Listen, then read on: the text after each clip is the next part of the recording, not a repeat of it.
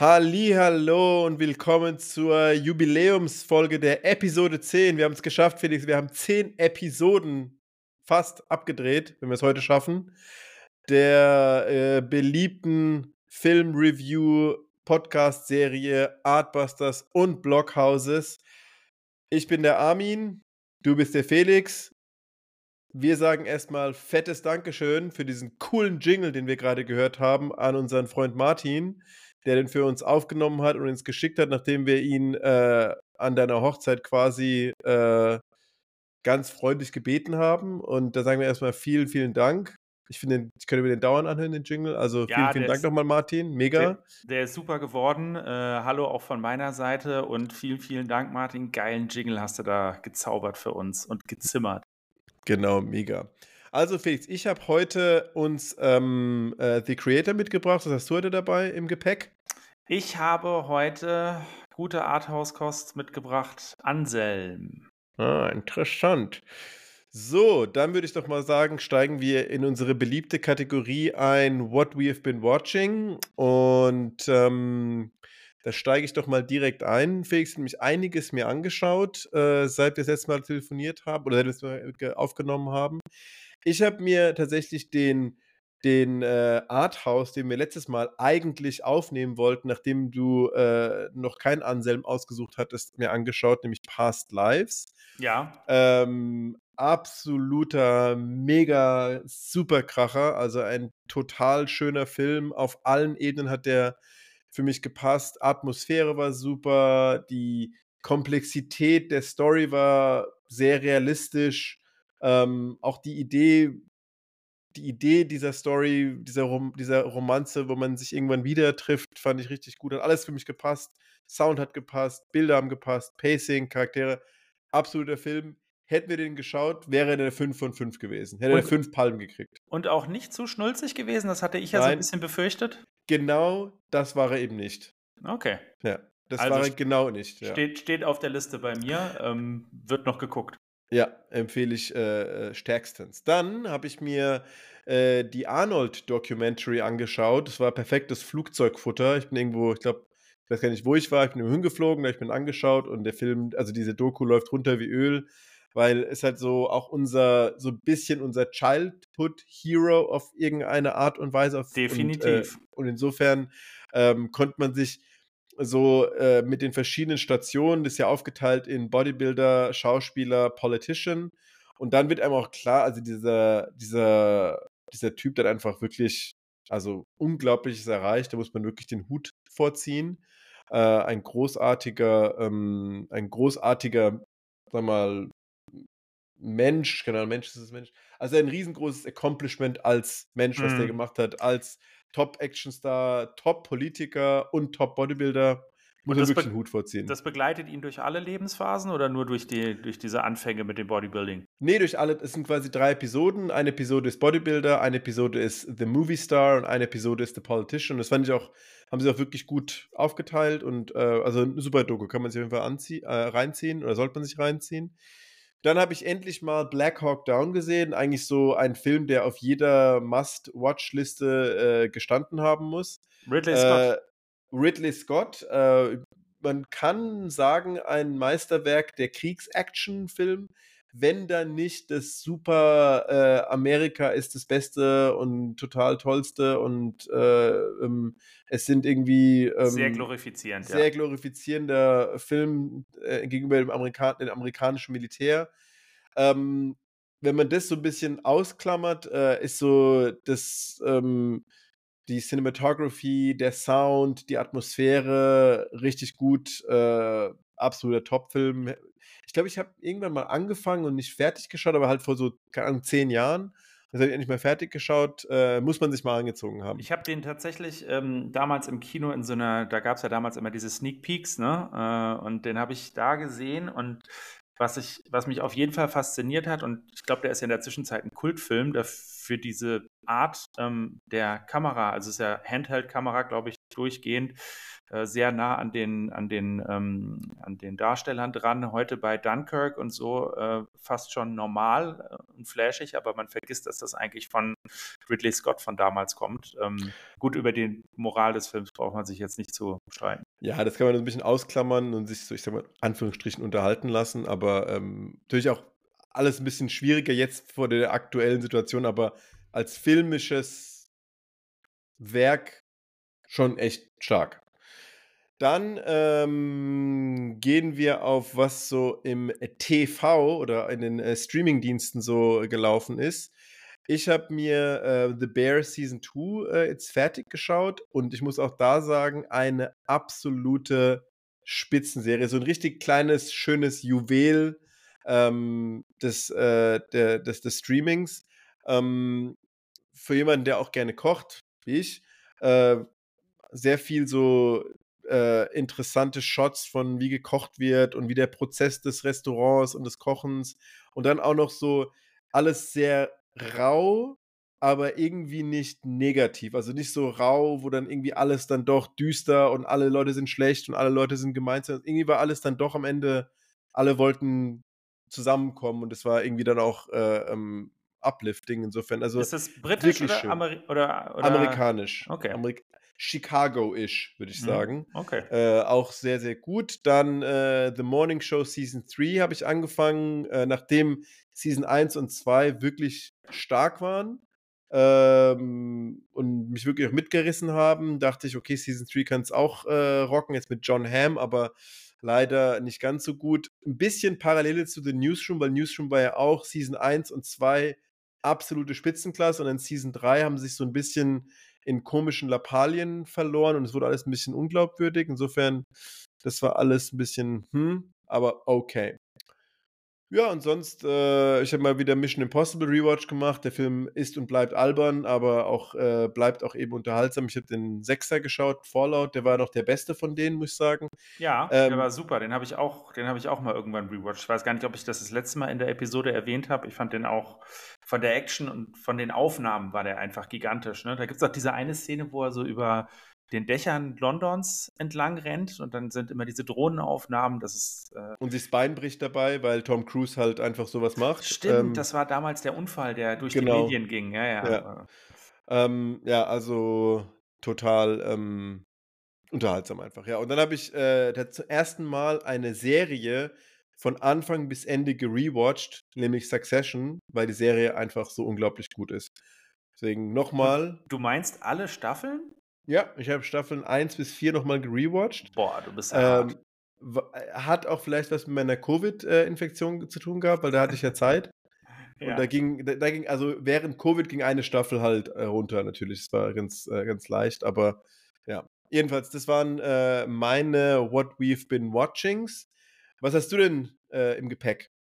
Äh, ich habe mal wieder eher Filme dabei. Äh, ich habe ja das letzte Mal schon die steile These aufgestellt, dass die, es, äh, die Serienzeitalter sein Zenit überschritten hat und es langsam ein bisschen flau wird. Ich gebe zu, Succession muss geguckt werden. Steht noch bei mir auf der Liste. Übrigens auch The Deuce, die ähm, Serie von den The Wire-Machern. Ja, Äh, mhm. Da hatte ich die erste gehört. Staffel gesehen, da will ich die zweite und dritte Staffel noch gucken. Aber ich bin noch nicht dazu gekommen. Deswegen habe ich Filme mitgebracht. Und dieses Mal auch nicht zu wenig. Ähm, und Hau zwar habe ich gespannt. einmal Leid und Herrlichkeit mitgebracht. Arthouse-Film äh, ist ähm, das Opus Magnum von Pedro Almodovar, einem spanischen Regisseur, der im Grunde genommen ja die, den Schaffensprozess und den Leidensprozess eines Regisseurs, also äh, Antonio Banderas spielt sein alter Ego und der das aufgegriffen hat, aber unheimlich ähm, spielerisch und humorvoll. Also ich glaube, das wäre ein Film gewesen, den wir definitiv hier hätten besprechen können und der dir auch gut gefallen hätte. Ähm, Mhm. einige überraschende Momente. Einen will ich mal vorwegnehmen, und zwar äh, ein ähm, ja, äh, heroinabhängigen ähm, Regisseur, der ja im Grunde genommen in seiner Kunstwelt irgendwie so ein bisschen äh, äh, suchend wird. Äh, das, das, das hört sich jetzt so crazy an, wie es ist dann am Ende. Ähm, ist auf jeden Fall Film über das Filmemachen auch. Ich mag ja Filme über das Filmemachen.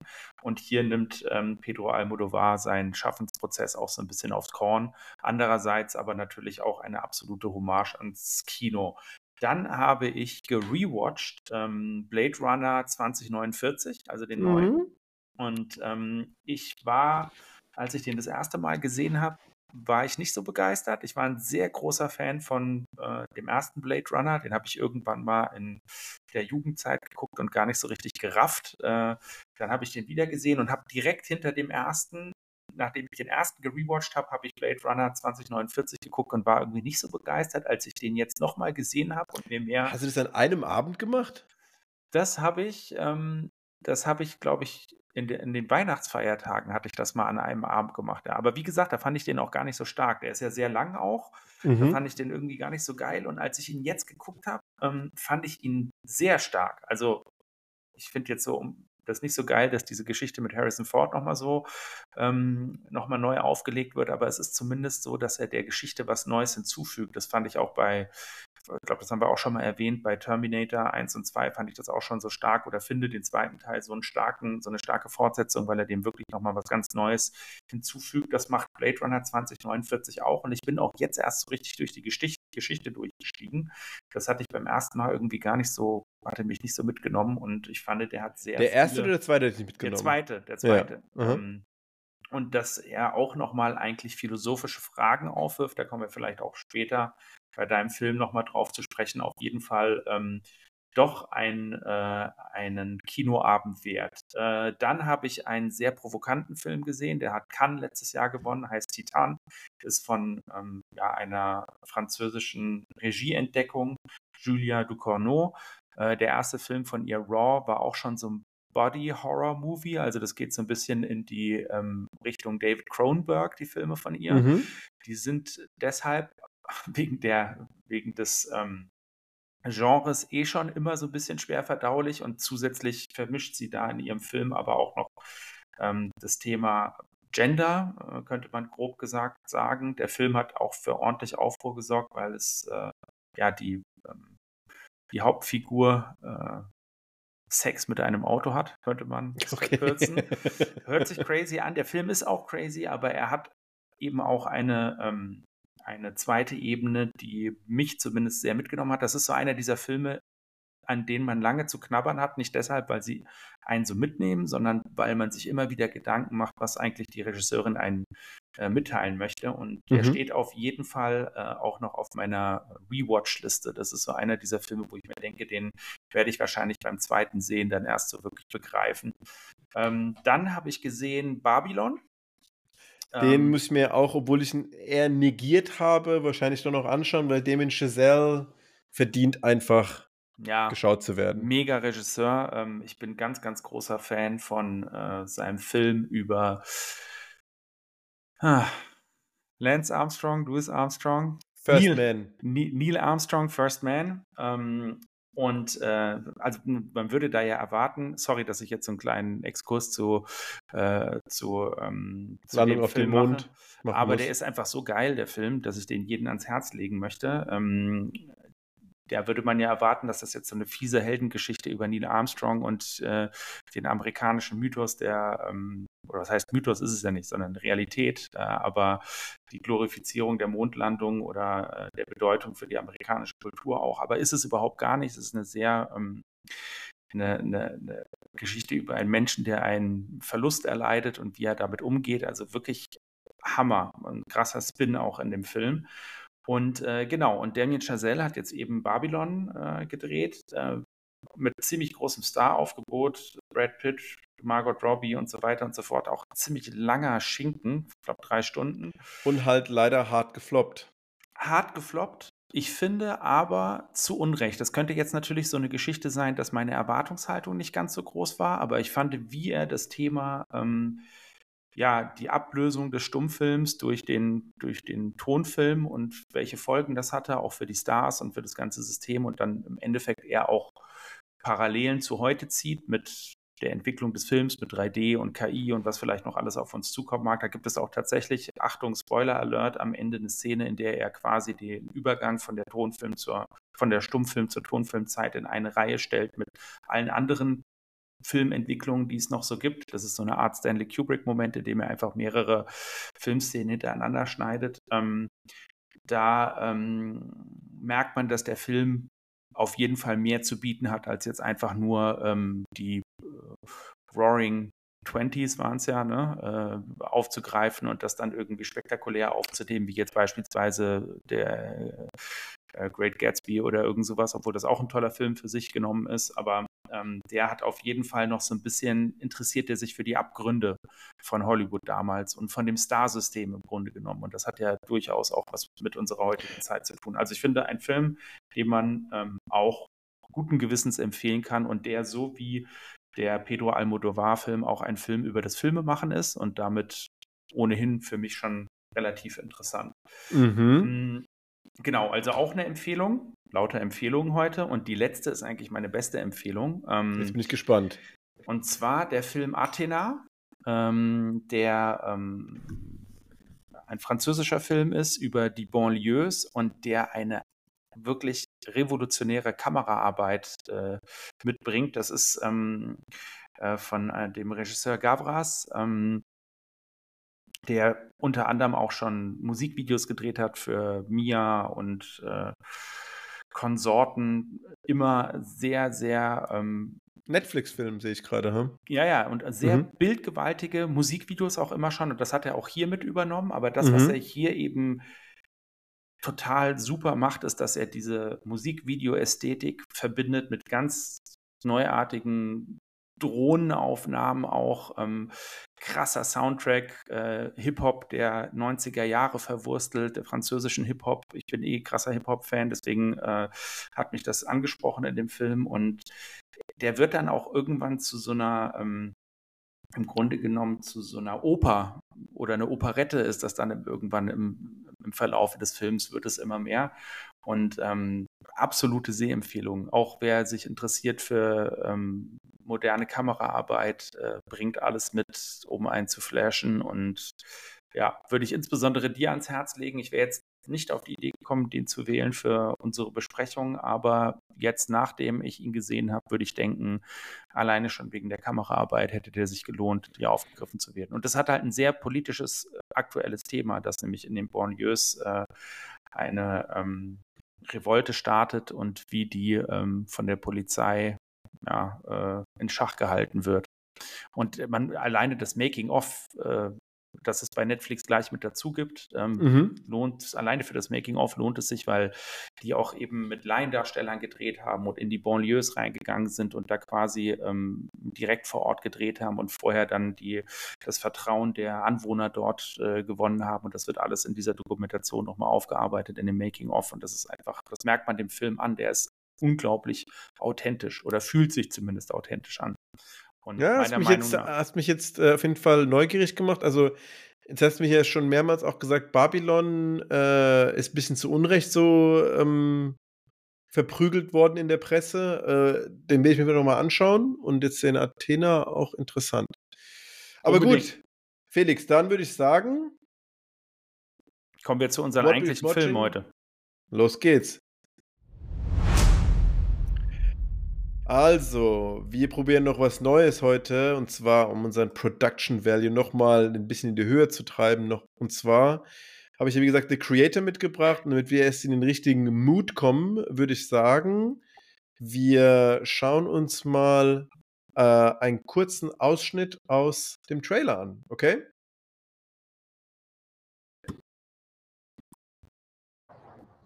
When the war started.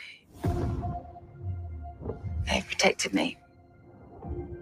Took better care of me than humans would have. They're not people, Maya. It's just programming.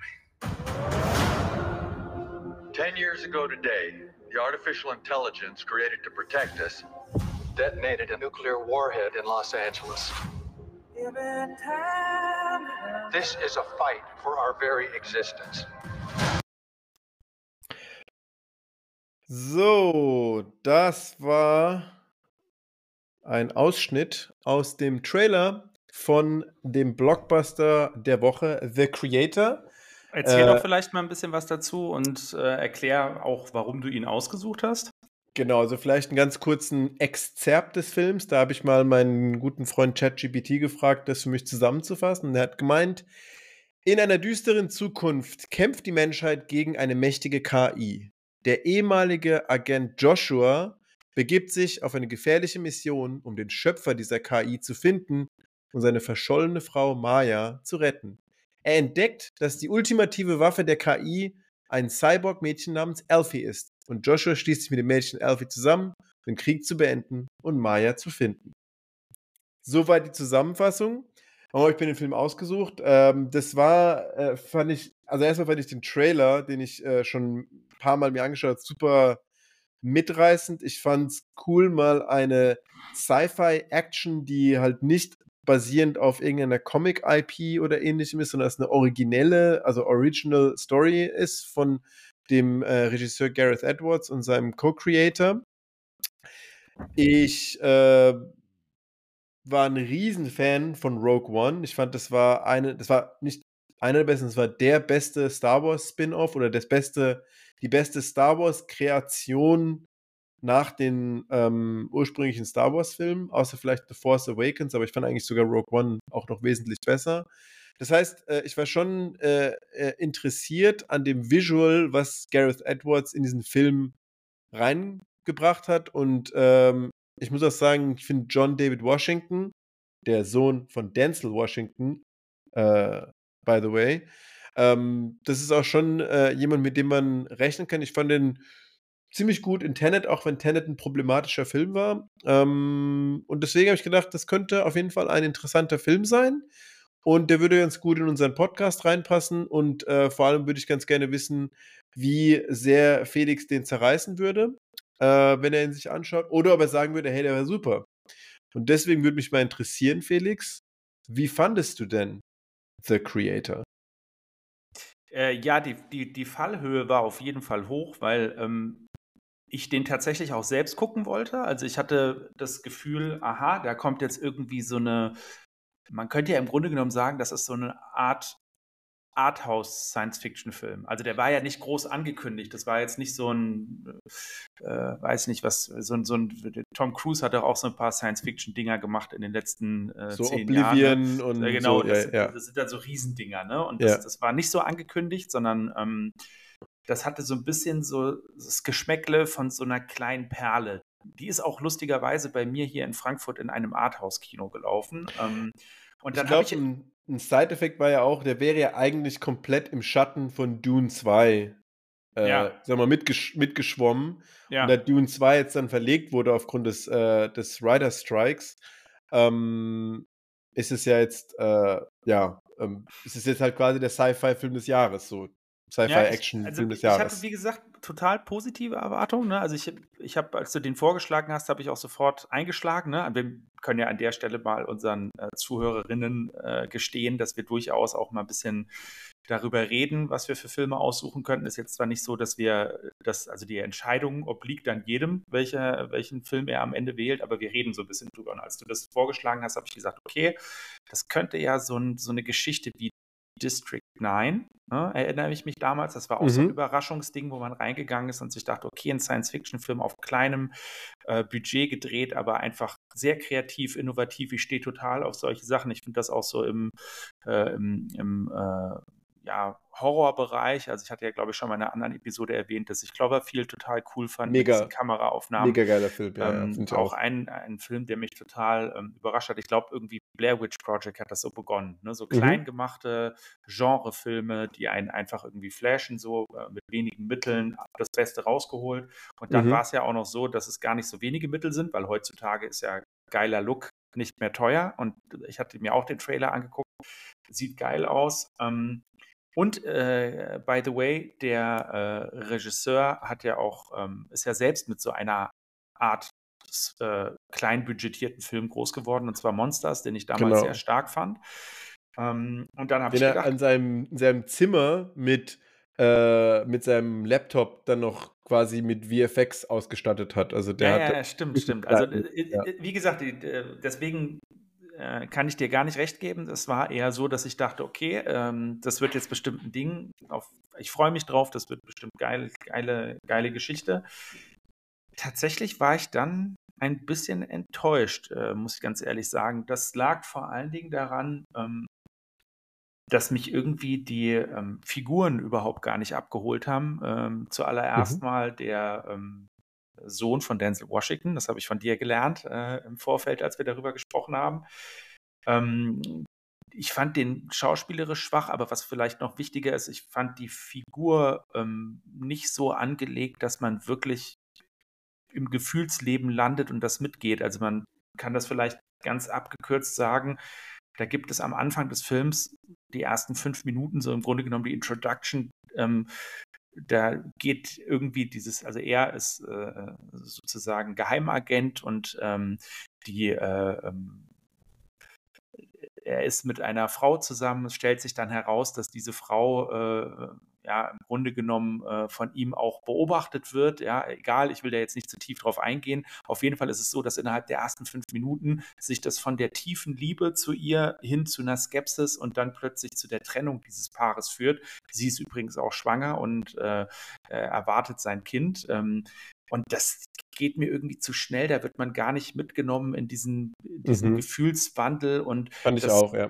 bleibt auch den ganzen Film über blass. Also der im Grunde genommen rennt er dieser alten Liebe dann den Film hinterher ähm, und man fühlt das überhaupt gar nicht. Also das ist irgendwie ist das so diesem Science-Fiction-Thema so übergestülpt und ähm, man, man geht es irgendwie nicht mit. Ähm, und genauso ist es eigentlich auch mit allen Nebenfiguren gewesen. Also ich habe zu keinem der Nebenfiguren irgendein oder für keines der, der Nebenfiguren Interesse aufgebaut. Und was aber fast noch ein bisschen sträflicher ist, ist, dass der Film seinem eigenen Thema eigentlich nicht gerecht wird. Also der will ja eigentlich das Thema KI bespielen. Also es geht darum, dass der, dass die, ähm, dass diese äh, Roboter äh, ja im Grunde genommen dann am Ende menschlicher sind als der Mensch. Ne? Also die äh, müssen sich in Schutz bringen vor den Menschen, die sie verfolgen. Das finde ich ist ja ein interessanter Spin, der übrigens auch nicht neu ist. Dieser Spin ist von Blade Runner. Da war es ja auch schon. allerdings, was allerdings, und gebe ich dir vollkommen recht mit allem, was allerdings auch das größte Problem von dem Film irgendwie ist, es wird nicht gut rausgearbeitet, was denn eigentlich der Unterschied zwischen dem KI-Roboter, außer dass er ein Loch in seinem Hals hat, äh, Ja. und dem Menschen ist. Ja, also es, äh, der stellt am Ende des Tages, stellt er eigentlich das, was, Science, was das Genre Science Fiction so interessant macht, nämlich philosophische Fragen auch und Fragen des Menschen und über seine Zukunft oder wie er zur Technologie steht, die werden eigentlich in dem Film überhaupt gar nicht gestellt. Es gibt keinen doppelten Boden bei dem Film. Ja, Ähm, ich auch. ist Mhm. weit weg von Blade Runner, ähm, den ich an der Stelle nochmal lobend erwähnen muss und vielleicht auch als Vorbild teilweise fungiert, wenn man die Ästhetik äh, ähm, beschaut. Der fällt dann eher ab in so eine Art, also eigentlich in einen ziemlich plumpen Actionfilm. Also da sind ziemlich viele Action-Szenen drin, die ja jetzt aber auch nicht besonders gut sind. Ne? Also wir möchte mal an alte, äh, ältere Episoden von unserem Podcast erinnern, wo wir mal John Wick besprochen haben oder auch Top Gun, wo Action einfach äh, perfekt dargeboten wird. Hier ist das alles so ein bisschen aus der Retorte und ähm, teilweise habe ich mich dabei erwischt, wie dann auch in dieser Endschlacht ich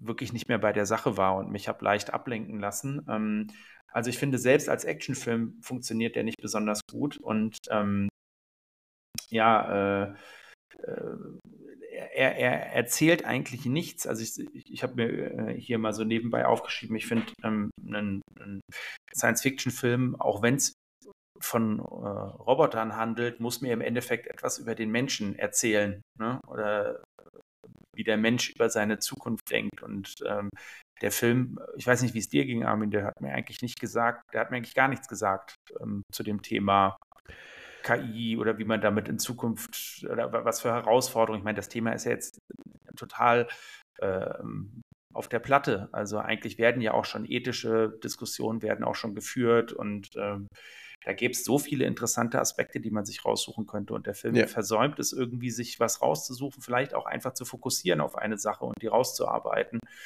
Sondern er widmet sich dann eigentlich, wie gesagt, einer Struktur eines Actionfilms. Und der wird dann am Ende auch noch wahnsinnig kitschig in dieser Liebesgeschichte, finde ich. Ja. Ähm, und auch in der Geschichte dieses Erlösers. Er wird ja dann quasi der Erlöser von dem Kind, also die äh, Und von der KI. und von der KI, genau. Also er rettet dann im Grunde genommen die KI. Also das, das finde ich ja, also um jetzt mal auch mal was Positives zu sagen, neben den Visuals, die wirklich großartig sind ähm, und auch überall gelobt wurden.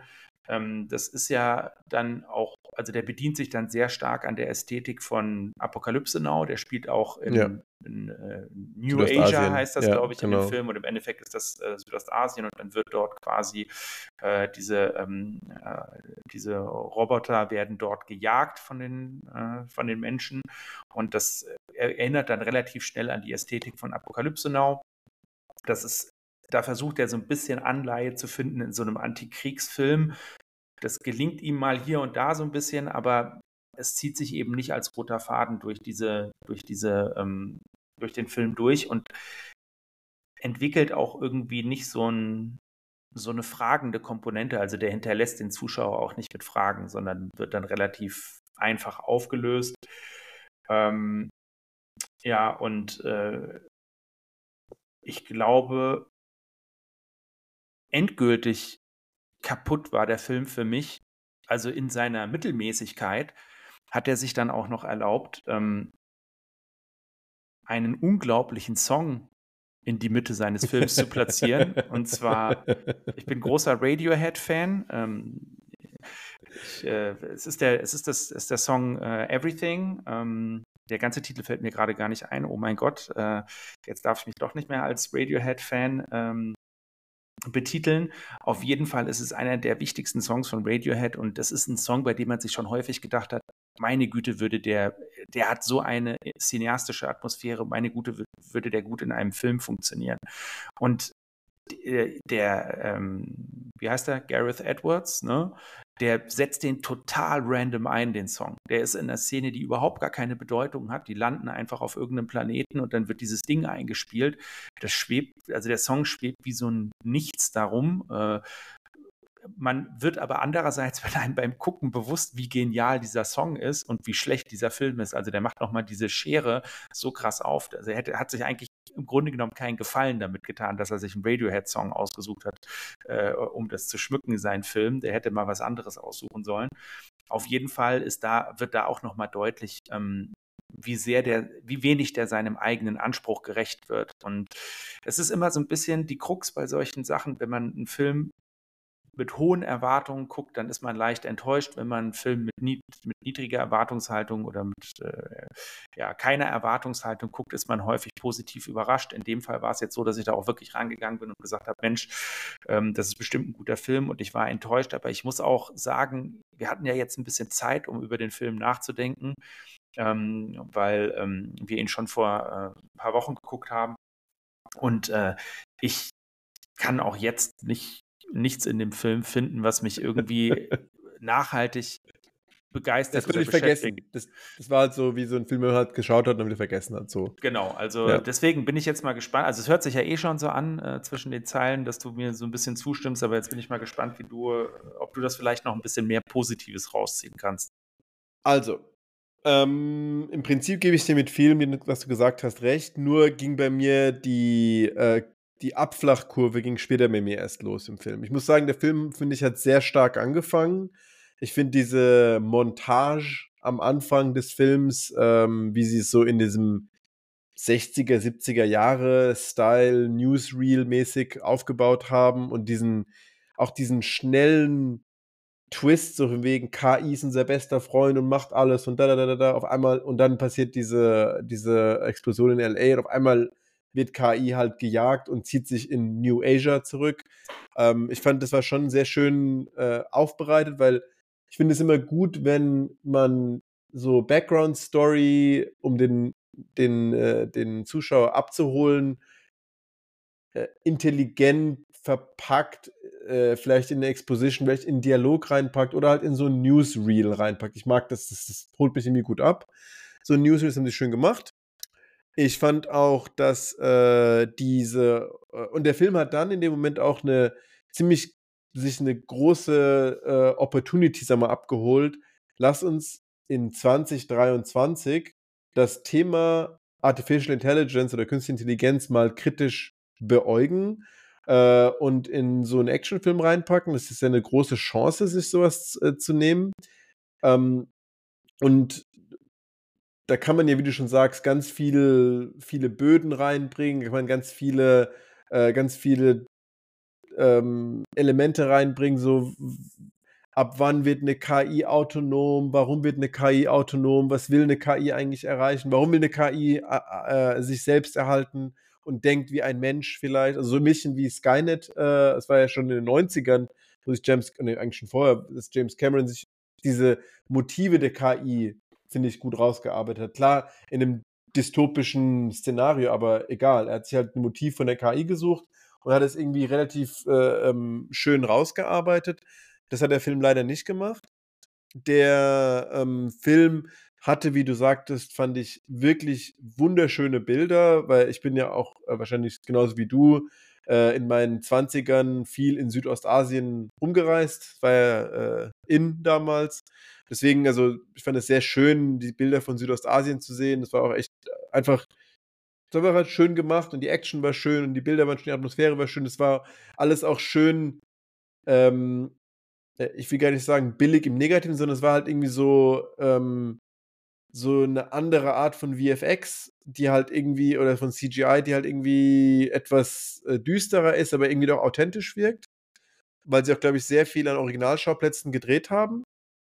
Ähm, der Film war auch schön, obwohl er sehr dunkel war. Also der wurde ja viel in der Nacht gedreht und es haben die trotzdem, fand ich, gut gemacht, wie der dann äh, rausgekommen ist. Ich fand auch die, ähm, KI-Visualisierung, äh, also wie die Roboter aussahen. Es gab ja quasi die Roboter, die wie Menschen aussehen und die halt dieses, äh, dieses, diese, diesen Chip im Hals haben. Und dann gab es die Roboter, die halt wie Roboter aussehen. Ähm, das fand ich schon schön gemacht, aber dabei ist halt so ein bisschen so das äh, Charakterelement der KI, könnte ich komplett außen vor genommen, aber irgendwie waren es dann halt wie Menschen. Und dann hat der Film am Anfang, fand ich, noch probiert, ähm, keine Stellung zu beziehen und zu sagen, so ja, die Menschen haben vielleicht einen Grund, warum sie auch sauer auf die KI sind. Und dann, als dieses äh, Spoiler, dieses eine Statement in dem Film kam, dass diese Nuclear Bomb eigentlich ein Programmierfehler war, ähm, damit wurde dann quasi einfach alles so aufgehoben und das war mir einfach alles zu einfach. Summa summarum würde ich sagen, Gareth Edwards hat genauso wie er halt bei Star Wars äh, Rogue One einen wirklich unglaublich schönen, visuell beeindruckenden Film gedreht.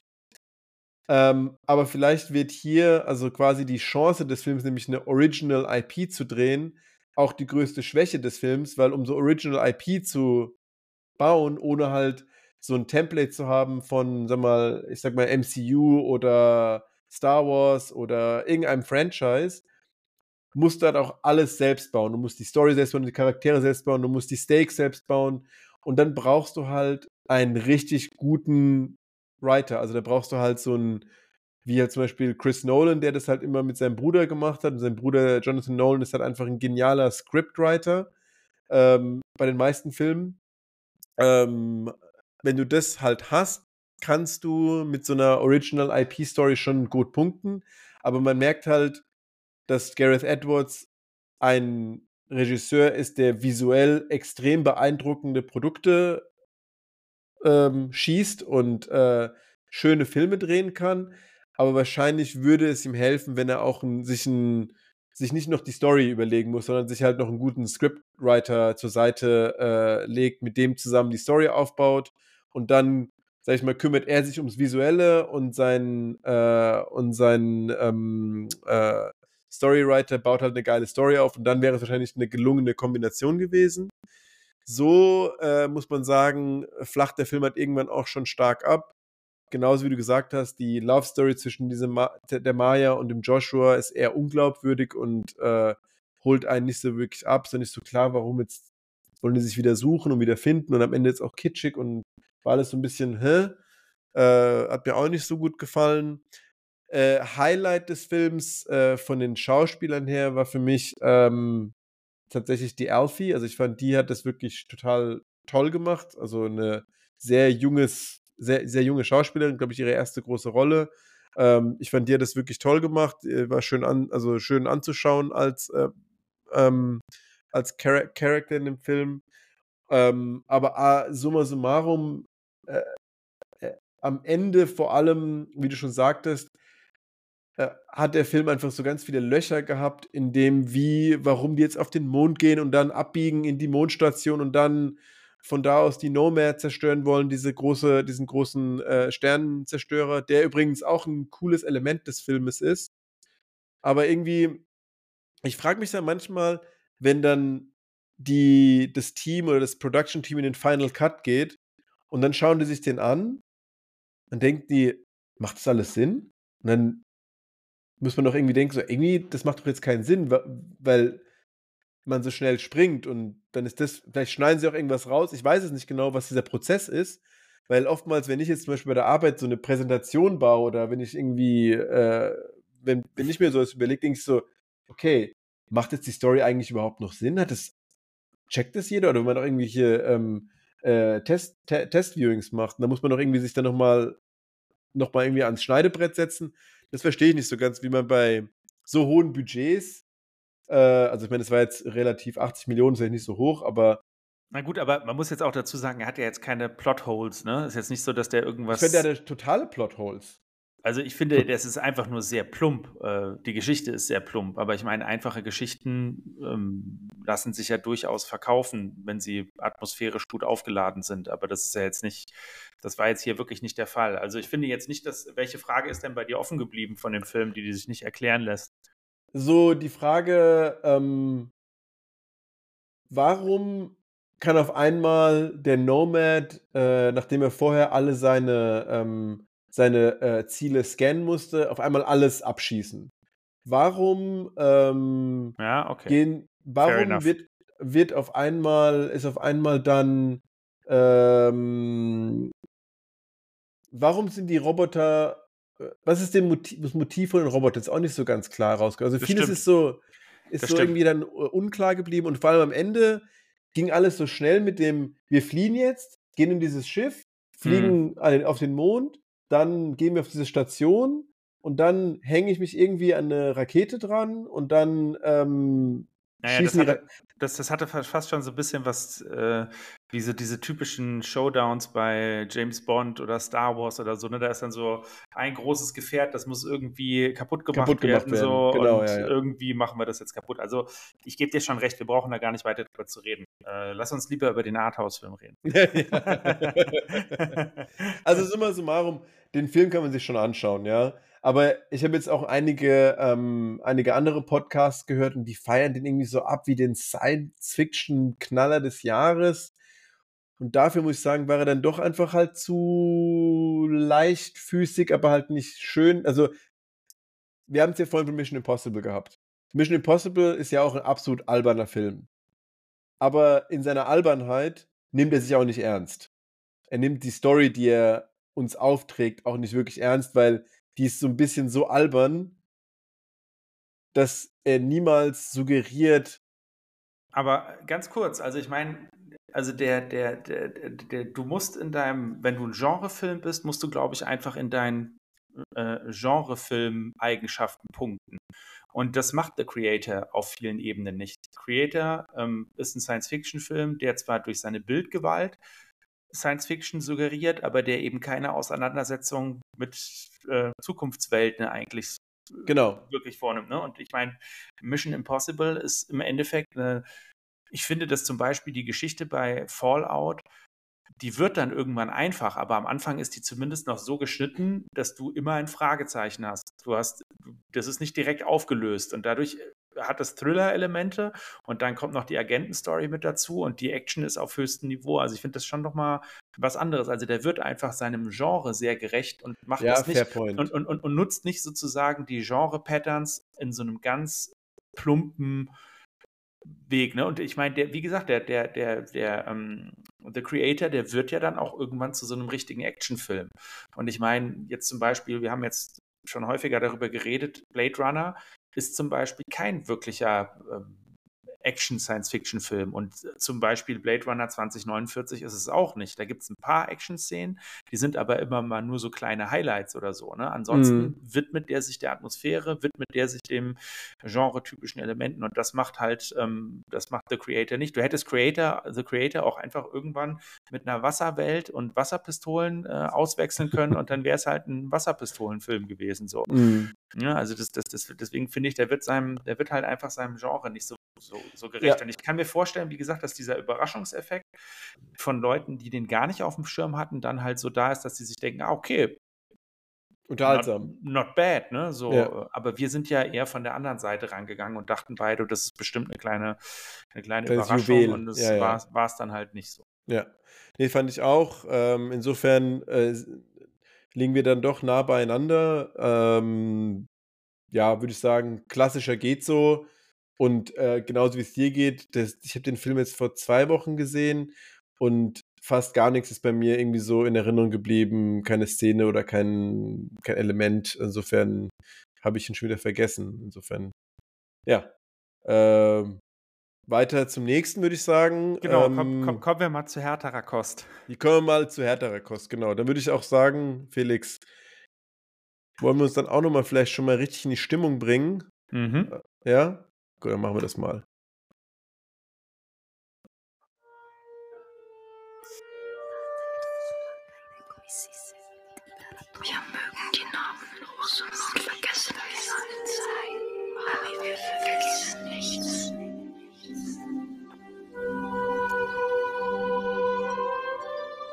Menschen suchen ja das Leichte, weil sie das Schwere nicht sehen wollen. Darum gibt es diese Leichtigkeit.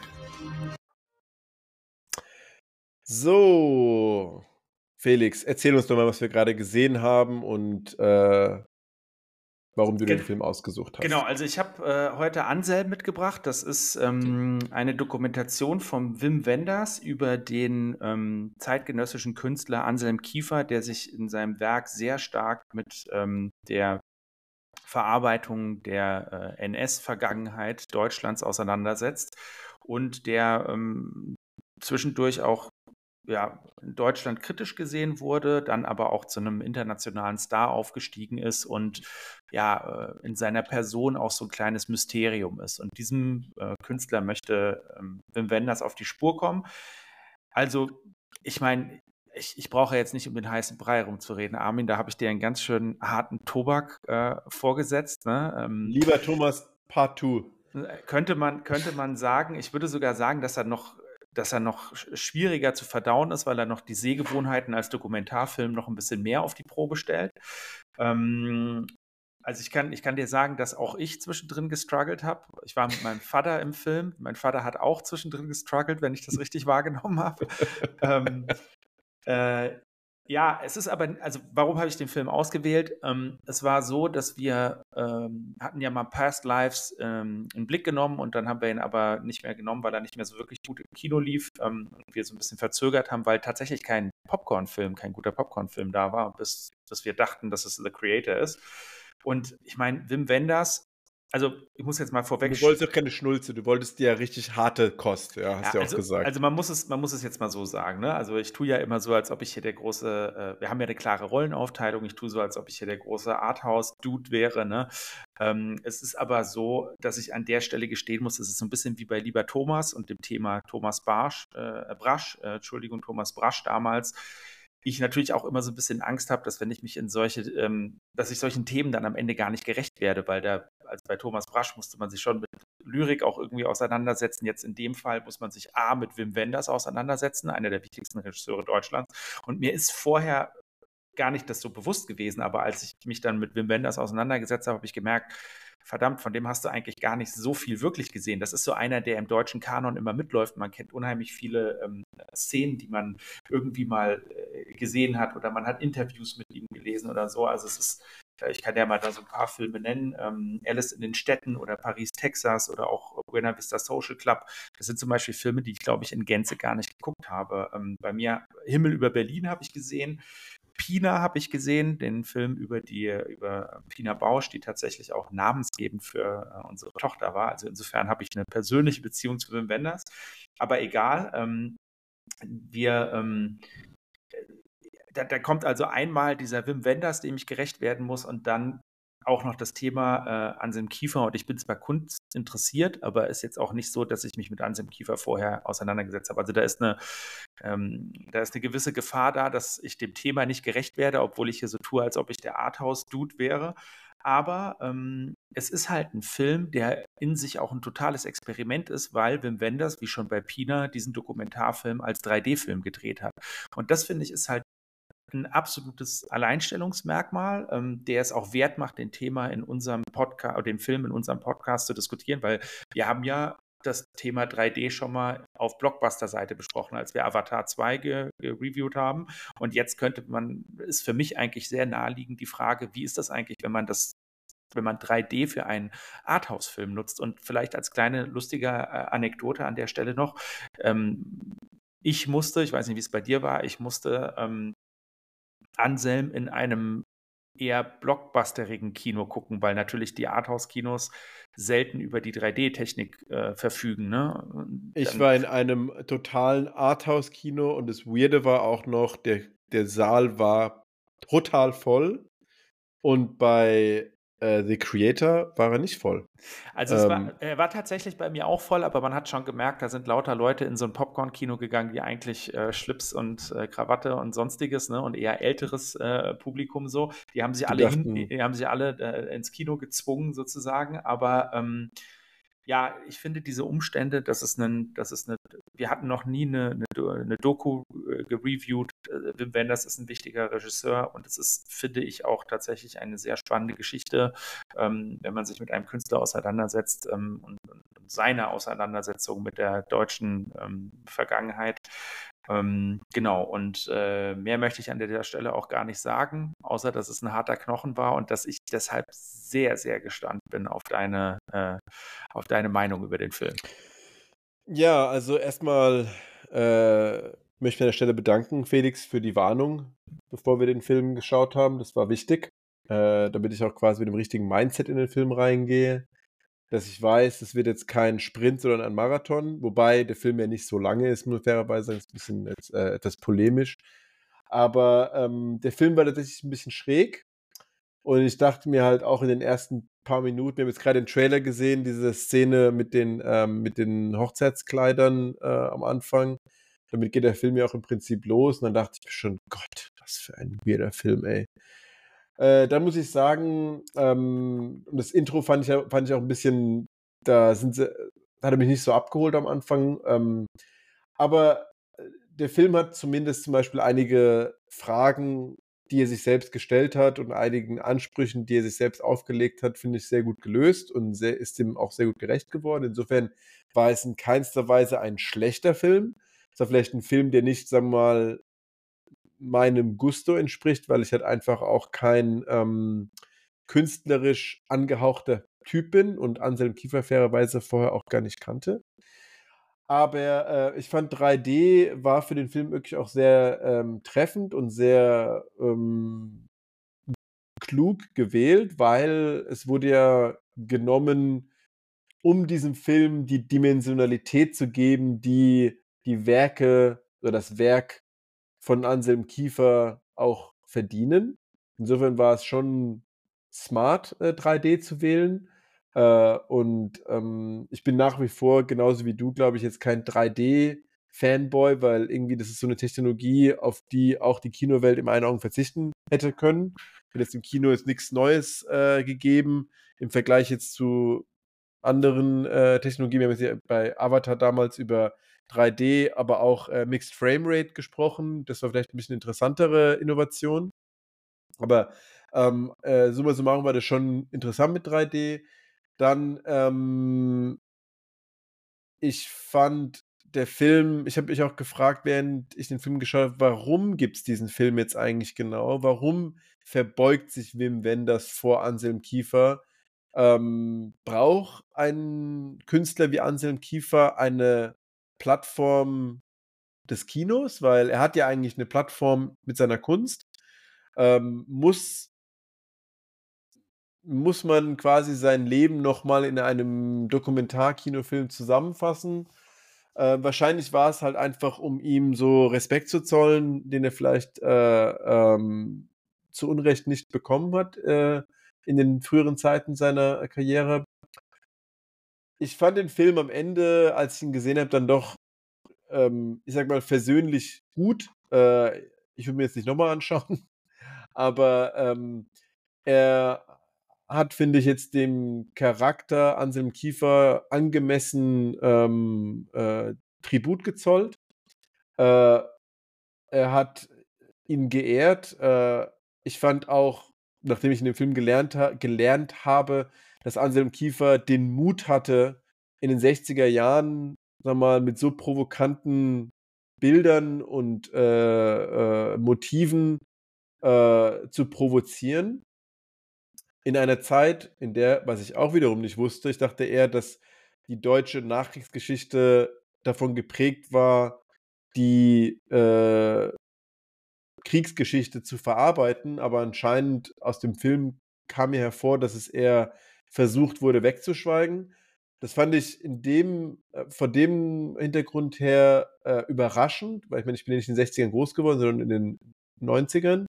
Und ich fand zum Beispiel, wir in der Schule wurden also in keinster Weise äh, dazu erzogen, das zu vergessen und zu wegzuschauen, sondern wir wurden ja, wir haben das in der siebten Klasse, neunten Klasse, zehnten Klasse, elfte Klasse, in jedem Jahr Geschichtsunterricht kam in irgendeiner Art und Weise die NS-Zeit vor. Ähm, wir haben ähm, Schullandheim äh, Exkursionen in KZs gemacht. Also ich hatte nicht das Gefühl, dass die deutsche Geschichte versucht zu verdrängen, was in der Nazizeit passiert ist. Ganz im Gegenteil, im Vergleich zu jetzt anderen Ländern, Beispiel die USA, in denen, sag mal, historische Sünden begangen wurden, wie jetzt zum Beispiel Sklaverei. Da wird es ja nicht so verarbeitet wie in Deutschland. Deswegen war ich überrascht, dass das so ein Thema war in den 60er, aber anscheinend war es das so. Und ähm, dahingehend schon interessant, so einen, so einen Künstler zu ehren. Ähm, ich fand am Ende wurde er dann etwas zu pathetisch für einen Künstler wie Anselm Kiefer, weil er so mit diesem, als er auf diesem Seil da balanciert ist, mit diesem komischen Hintergrund und dann auch der Final Shot wird das pathetisch. Ähm, ich würde sagen, den Film empfehlen nur dann, wenn man neugierig ist, was zu Anselm Kiefer als Künstler zu lernen, wenn man generell was zu dieser Figur lernen möchte. Äh, ich wollte jetzt nichts zu ihr lernen, habe es dann halt äh, gemacht durch den Film und durch die Nachrecherche. Ähm, aber ich finde, der Film hat seine Aufgabe gut gelöst, deswegen würde ich den Film jetzt nicht sagen, der war schlecht. Der Film war sogar gut. Aber ähm, trotzdem, wie du schon sagst, schon harter Tobak, muss man sehen wollen. Also ich würde gerne mal an einer Stelle anknüpfen, weil du, du hast ja eine ziemlich ähm, kritische Frage aufgeworfen, nämlich braucht es diesen Film? Äh, hast du quasi gefragt, ne? braucht es diese, diesen Film über Anselm Kiefer? Und ich würde den auf mehreren Ebenen, würde ich diese Frage mit einem Ja beantworten. Also das eine ist, ähm, es ist ein wichtiger Künstler, der sich mit einem wichtigen Thema auseinandergesetzt hat, der aber auch eine ziemlich sperrige Kunst macht. Ja? Und das, was ähm, wenn, wenn das hier gelungen ist, ist, ähm, dass man in seine Kunst quasi eintaucht. Ne? Natürlich auch insbesondere aufgrund dieser 3D-Optik, die er schafft. Ne? Also das ist ja an manchen Stellen gar kein, und das finde ich schön, das ist kein Film über Anselm Kiefer, sondern das ist ein Film über die Kunst von Anselm Kiefer. Und der Kunst bin ich auf jeden Fall nahe gekommen. Ich hatte vorher mich mit Anselm Kiefer, ich habe natürlich den Namen gekannt und kannte seine provokantesten Aktionen, aber ich habe mich mit seinem Werk nicht auseinandergesetzt und ich finde, dass man ähm, auch als ich vermute das auch als jemand, der nicht kunstinteressiert ist, man durchaus seinem künstlerischen Schaffen näher kommt in diesem Film. Ähm, ich finde, dass der, dass, dass auch die Kunst von Anselm Kiefer sehr gut ins Kino und sehr gut ins 3D passt, weil das ist ja alles sehr bildgewaltig, was er macht. Also A ist das immer eine, ähm, der arbeitet sich ja quasi in seinen, arbeitet sich ja in seinen Werken nicht nur an dem Thema, sondern auch an Material ab, ne? dass er da teilweise die Bilder verbrennt oder äh, mit Blei mhm. übergießt oder so. Ähm, das sind alles Schaffensprozesse, die ja nachvollziehbar werden in diesem Film.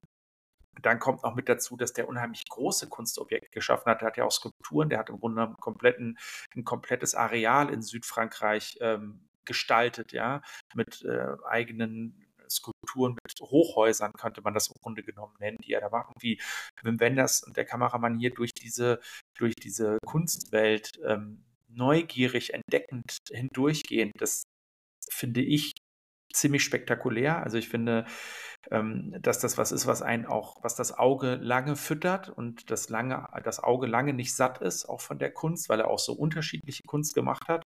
Äh, teilweise ähm, eben Bilder, teilweise aber auch ähm, immer wieder ähm, ja, äh, Kunstobjekte. Also hat er auch so ein, so ein äh, Flieger, Bomber äh, äh gestellt, durch die mhm. man durch. Also ich will jetzt das nicht. sehr beeindruckende Objekte, die er da geschaffen hat. So, also das, und, unglaublich, und das, ja. Und, und, dieses Werk oder zum Beispiel auch diese, diese, ähm, diese Höhlen, ja, Grotten, mhm. diesen Säulen, ja, also das, das, das, das ergründet man durch dieses 3D perfekt und ich finde, dass der alleine dieses Schaffen, was äh, an seinem Kiefer ausmacht, ja, dass das einen in dem Film näher gebracht wird. Und dann kommt ja noch das Thema hinzu. Also das, das Thema ist ein Thema, und du hast das eben gerade erwähnt. Ähm, wir ähm, haben das Glück, dass es die Generation von Anselm Kiefer gab, die dieses Verdrängen aufgerissen hat. Und ähm, wir können dankbar eigentlich dafür sein, auch wenn man vielleicht als, als, als, Schüler hier und da mal genervt ist, dass man zum x-ten Mal das Thema durchkaut. Wir können dankbar dafür sein, dass das eine solche Prominenz ähm, äh, erlangt hat dann und dass, dass es ein Bewusstsein dafür da ist, dass man sich mit diesem Thema langfristig kritisch auseinandersetzen muss. Das ist ja hier und da hat man ja heute das Gefühl, das ist ein bisschen in Vergessenheit geraten. Ne? Also es gibt ja, deswegen ist das auch ein sehr aktueller Film. Es gibt ja ähm, äh, heute politische Strömungen und politische Diskurse, die nicht mehr davon geprägt sind, dass man sich mit seiner Vergangenheit kritisch auseinandersetzt, sondern es ist ja einiges salonfähig geworden in der Politik auch, was vor dem man äh, für, für das man eher schockiert ist. Oder es gibt auch andere europäische Länder, die gar nicht so einen Prozess durchgemacht haben und selbst, glaube ich, noch Aufarbeitung eigentlich bräuchten und sich dem aber eigentlich nicht ausgesetzt haben. Und Anselm Kiefer und seiner Generation ist zu verdanken, dass sie das gemacht haben und dass sie, dass sie ja. da das Weggucken aufgebrochen haben. Und deswegen halte ich das für einen sehr, sehr wichtigen Film. Ähm, und das war, glaube ich, auch das Anliegen von Wim Wenders, wie ich das aus einigen Interviews ähm, übernommen habe, dass er eben genau diese, ähm, diese Spur in die, in die heutige Zeit eigentlich auch legen wollte. Und ähm, dann kann man sich auch fragen, also weil du jetzt gesagt hast, braucht es diesen Film? Ich finde ja, es braucht diesen Film, weil Anselm Kiefer ist eigentlich ist jetzt nicht unbedingt, ist zwar als Person, wie man in dem Film mitbekommt, eigentlich ein sehr ruhiger, nahbarer Typ, aber die Kunst von ihm ist unheimlich abgründig und dunkel. Und also ich hatte so eine, mhm. so eine interessante Diskussion mit meinem Vater danach, der interessiert sich jetzt eher so für die, für die schöne Kunst, ne, Impressionisten, Sachen, die er sich zu Hause hinhängen kann und so. Ne? Und dann haben wir, haben wir darüber geredet, welche Funktion hat Kunst. Und die Funktion, die Anselm Kiefer sich vielleicht auch auferlegt hat, ist immer in diesen Abgrund zu gucken. Also er sagt ja auch irgendwann, dass der, das Zitat kam eben gerade auch in dem Trailer, die Menschen ähm, äh, suchen das Leichte, äh, weil sie das Schwere nicht sehen wollen. Ne?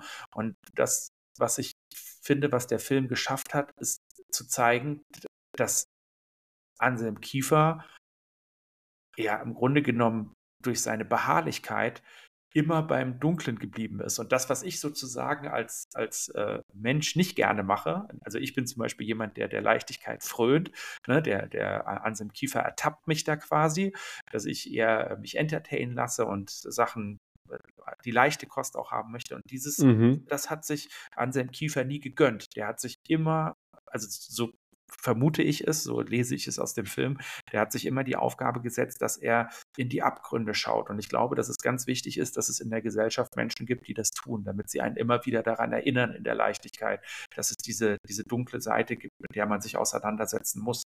Und insofern finde ich auch, dass der, dass der Film ähm, äh, und deswegen nochmal die Frage, warum braucht es den Film? Weil äh, die Kombination Anselm Kiefer und Wim Wenders hier sehr gut funktioniert, weil Anselm Kiefer macht an sich so dunkle und sperrige Kunst, dass das nicht leicht ist, ähm, die für sich zu ergründen. Wim Wenders ist aber auf der anderen Seite jemand, der eigentlich einen relativ romantischen Blick hat. Und klar, man kann ihm jetzt vorwerfen, dass er hier teilweise ähm, den Anselm Kiefer auch verherrlicht. Ja, hast du das, glaube ich, eben gerade mal in deiner Review genannt.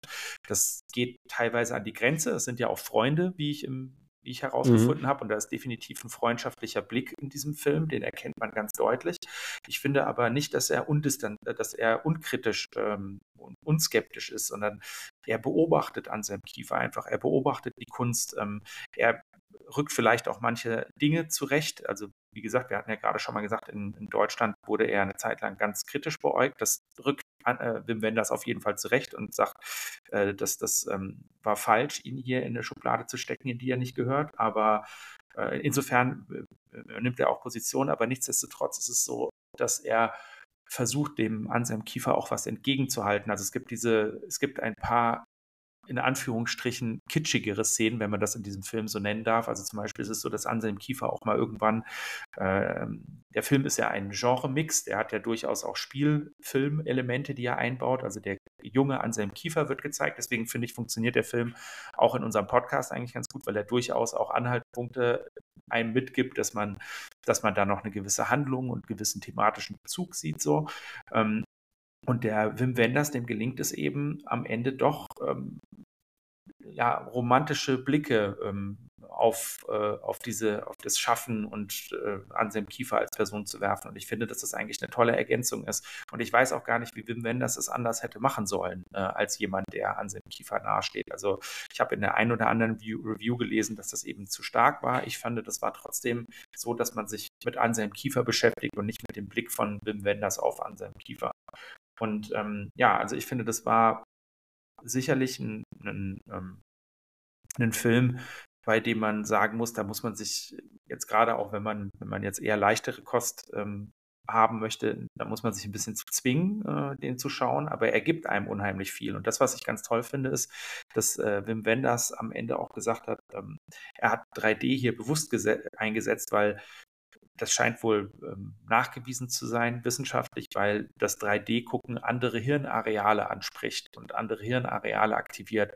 Und ich finde schon, dass das einen, dass das anders als bei Avatar, wo das ja wirklich 3D-mäßig also bei, bei Avatar hat man sich gefragt, braucht es 3D überhaupt? Eigentlich hätte es das überhaupt gar nicht gebraucht. Hier, finde ich, haben wir einen Fall von einem Film, wo ich denke, ja, jeder sollte den möglichst, der, der wird nicht lange laufen.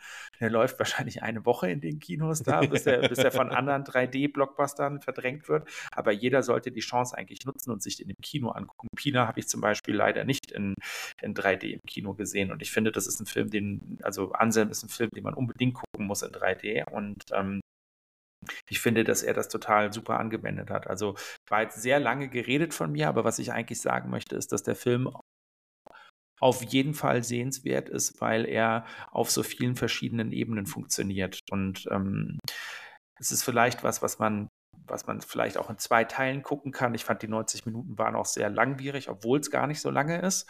Ähm, und ich habe mich gefragt, ob ich den vielleicht verteilt auf zwei Tage ähm, noch ein bisschen besser wahrgenommen hätte auch und äh, nicht, nicht auch von dieser von dieser Schwere von Anselm Kiefer so ein bisschen erdrückt gewesen wäre. Ähm, und genau, ich äh, werde ihn mir sogar höchstwahrscheinlich nochmal angucken, habe ich mir vorgenommen. Boah, das ist äh, respektable Leistung. Nee, äh, wie schon gesagt, also ich, ich, ähm, ich möchte nicht sagen, dass der Film in irgendeiner Weise schlecht war, ähm, aber der Film ist halt nichts, was ich mir jetzt so mal so reinziehe, sage ich jetzt mal. Ähm, aber dafür, deswegen machen wir den Podcast ja auch, ja. Ähm, immer mal wieder auch äh, ähm. Äh, challenging und auch mal Art, Art, Arthäuser der härteren Sorte sich mal reinziehen.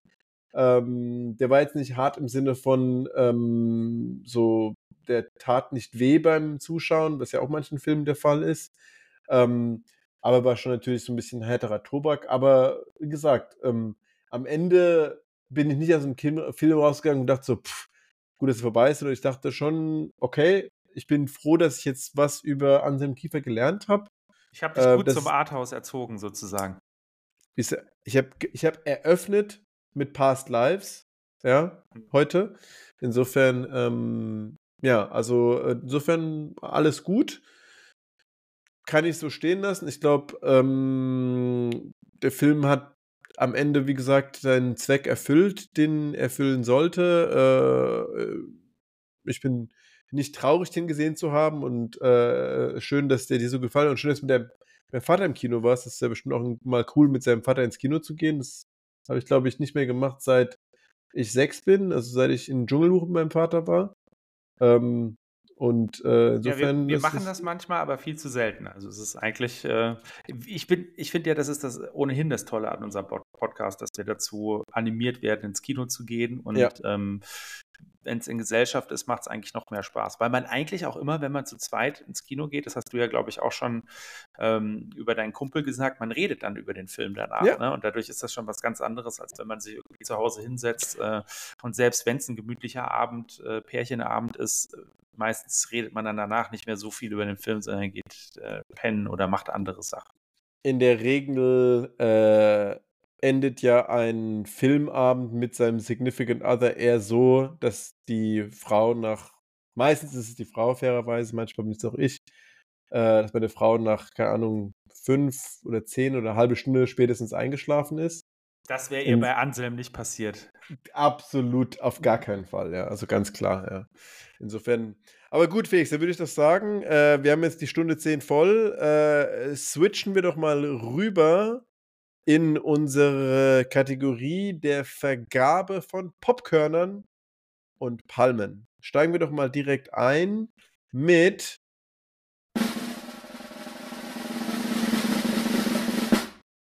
den Popkörnern, die es für The Creator gibt, Felix. Wie viele Popkörner gibst du The Creator?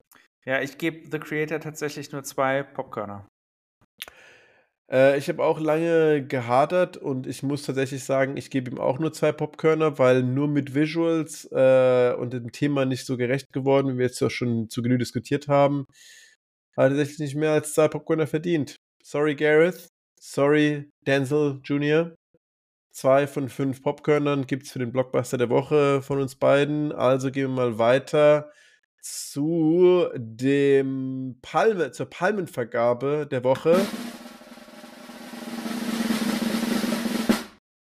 Babam. Wie viele Palmen gibst du Anselm? Ich gebe ich, ich, ich geb Anselm vier Palmen, weil. Ah, großzügige Palmenvergabe. Mhm. Ich gebe Anselm drei Palmen. Ähm, Anselm war in Relation zum Blockbuster der bessere Film. Gebe ich, äh, also, auf jeden, also auf jeden Fall der bessere Film. Hat er mehr Spaß gemacht? Wahrscheinlich nicht, aber war der bessere Film, weil er hat sein Ziel erreicht. Er hat eine Zielvorgabe gehabt, diese Zielvorgabe hat er erfüllt und, die, und das äh, honoriere ich auch mit äh, drei, äh, drei Palmen. Ähm, aber zu vier oder fünf muss er mich halt auch noch halt voll mitgerissen haben, das hat er nicht. Insofern bleibt es bei drei von fünf Palmen. Äh, deswegen würde ich sagen, ähm, gehen wir ins äh, letzte Kapitel von heute. Und zwar, ähm, wir wissen ja schon, was wir nächste Woche schauen wollen äh, oder nächstes Mal schauen wollen, damit wir unsere äh, große Hörerschaft nicht schon wieder so lange auf die Folter spannen müssen. Ähm, Felix, was hast du denn für einen Arthouse fürs nächste Mal ausgesucht?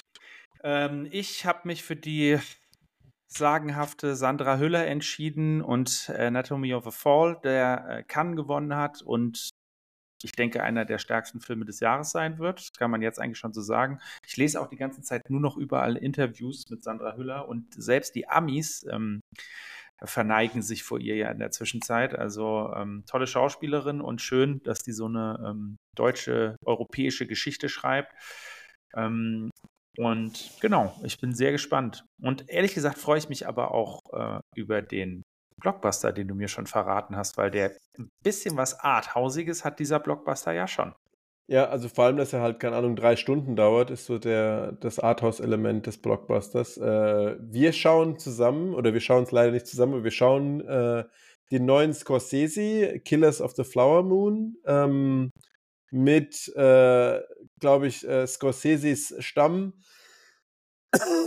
Stammcrew äh, Leo und De Niro, also Leo DiCaprio und Robert De Niro. Auf den freue ich mich echt auch total und bin wirklich gespannt, ähm, was da unsere Vergabe von Popkörnern äh, sag mal, hergibt und auch, wie wir den Film dann gemeinsam oder getrennt äh, auseinandernehmen. Ja, das wird der, ähm, das werden die Arthäuser und Blockbuster, äh, Blockhouses und Artbusters der nächsten Woche oder der nächsten, der nächsten Episode. Und damit wären wir am Ende angekommen. Und jetzt äh, habe ich noch eine, ähm, eine Sache, die ich noch loswerden wollte, weil wir befinden uns ja heute in einem Filmpodcast und wie du vielleicht auch äh, gestern in den Nachrichten ähm, traurigerweise vernehmen, äh, verlesen konntest, ist ähm, ein von mir sehr äh, hochgeschätzter äh, Schauspieler, gestern leider in einem sehr jungen Alter von 54 Jahren verstorben, nämlich Matthew Perry, ähm, Chandler Bing von äh, der Serie Friends. Äh, wurde gestern Morgen äh, von meinen beiden Friends-Freunden geweckt oder äh, mit, der, mit der traurigen Nachricht, äh, Matthew Perry, ähm, Rest in Peace. Und ähm, deswegen möchte ich auch hier äh, in unserem Podcast einen kurzen Nachruf auf Matthew Perry ähm, leisten. Äh, ich bin mit der Serie Friends tatsächlich groß geworden. Ich habe die in meinen 20ern 30ern und jetzt äh, in meinen 40ern immer wieder geschaut und die haben mich immer wieder zum Lachen gebracht, die haben mich immer wieder erheitert, die haben, äh, ähm, die haben mir tatsächlich Englisch beigebracht. Also ich habe ähm, äh, als ich äh, so 16, 17, 18 war, ähm, viel Friends geschaut und habe darüber überhaupt so, sagen wir, gut Englisch gelernt. Das war so eine der Basisstunden, äh, äh, ähm, die ich hatte. Und damit mit Friends verbinde ich zwei besondere Freundschaften unterschiedlicher Natur. Ähm, immer wenn äh, irgendein Moment äh, ist, der uns an irgendwas erinnert, kommt immer ein Friends-Meme zustande. Oftmals ist ein Meme mit äh, Chandler, den, den wir äh, zwischen uns hin und her schicken. Ähm, und ähm, mit Chandler, dem Charakter von Friends, verbinde ich viel Lachen, äh, perfekte Situationskomik und ähm, zynischen Humor, den ich auch äh, liebe. Und sehr traurig, dass er verstorben ist. Und ähm, ich wollte quasi mit unserem kleinen Medium Artbusters und Blockhouses äh, ihm die Ehre gebühren, die er verdient. Ähm, ja, today, äh, keine Ahnung, ja, the one where a friend got lost oder where a friend went um, to heaven. Insofern, goodbye, Matthew Perry. May you rest in peace. RIP, Chandler.